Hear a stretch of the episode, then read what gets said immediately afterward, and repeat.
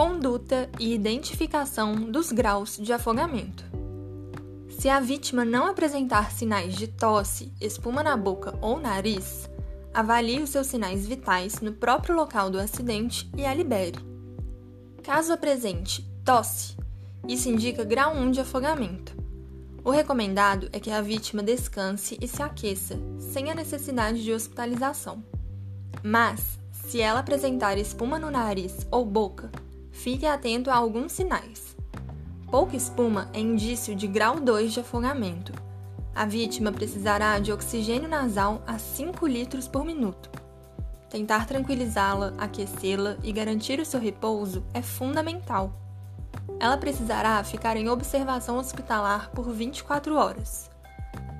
Muita espuma na boca e ou nariz, com pulso radial palpável, indica grau 3 é necessário oxigênio por máscara facial a 15 litros por minuto no local do acidente.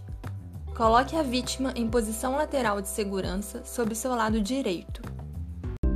No grau 4, os sinais são muita espuma na boca e ou nariz, mas sem pulso radial palpável. Trate como grau 3 e chame a ambulância imediatamente. No grau 5, a pessoa apresenta uma parada respiratória isolada, ou seja, apenas a sua respiração para, mas ainda há sinais de pulso carotídeo e circulação presente. Será necessário fazer ventilação boca a boca e é preciso utilizar a máscara de bolso, ou também conhecida como pocket mask, para a segurança do socorrista. Não faça compressão cardíaca e nem pressione o abdômen Após retornar à respiração espontânea, trate como grau 4.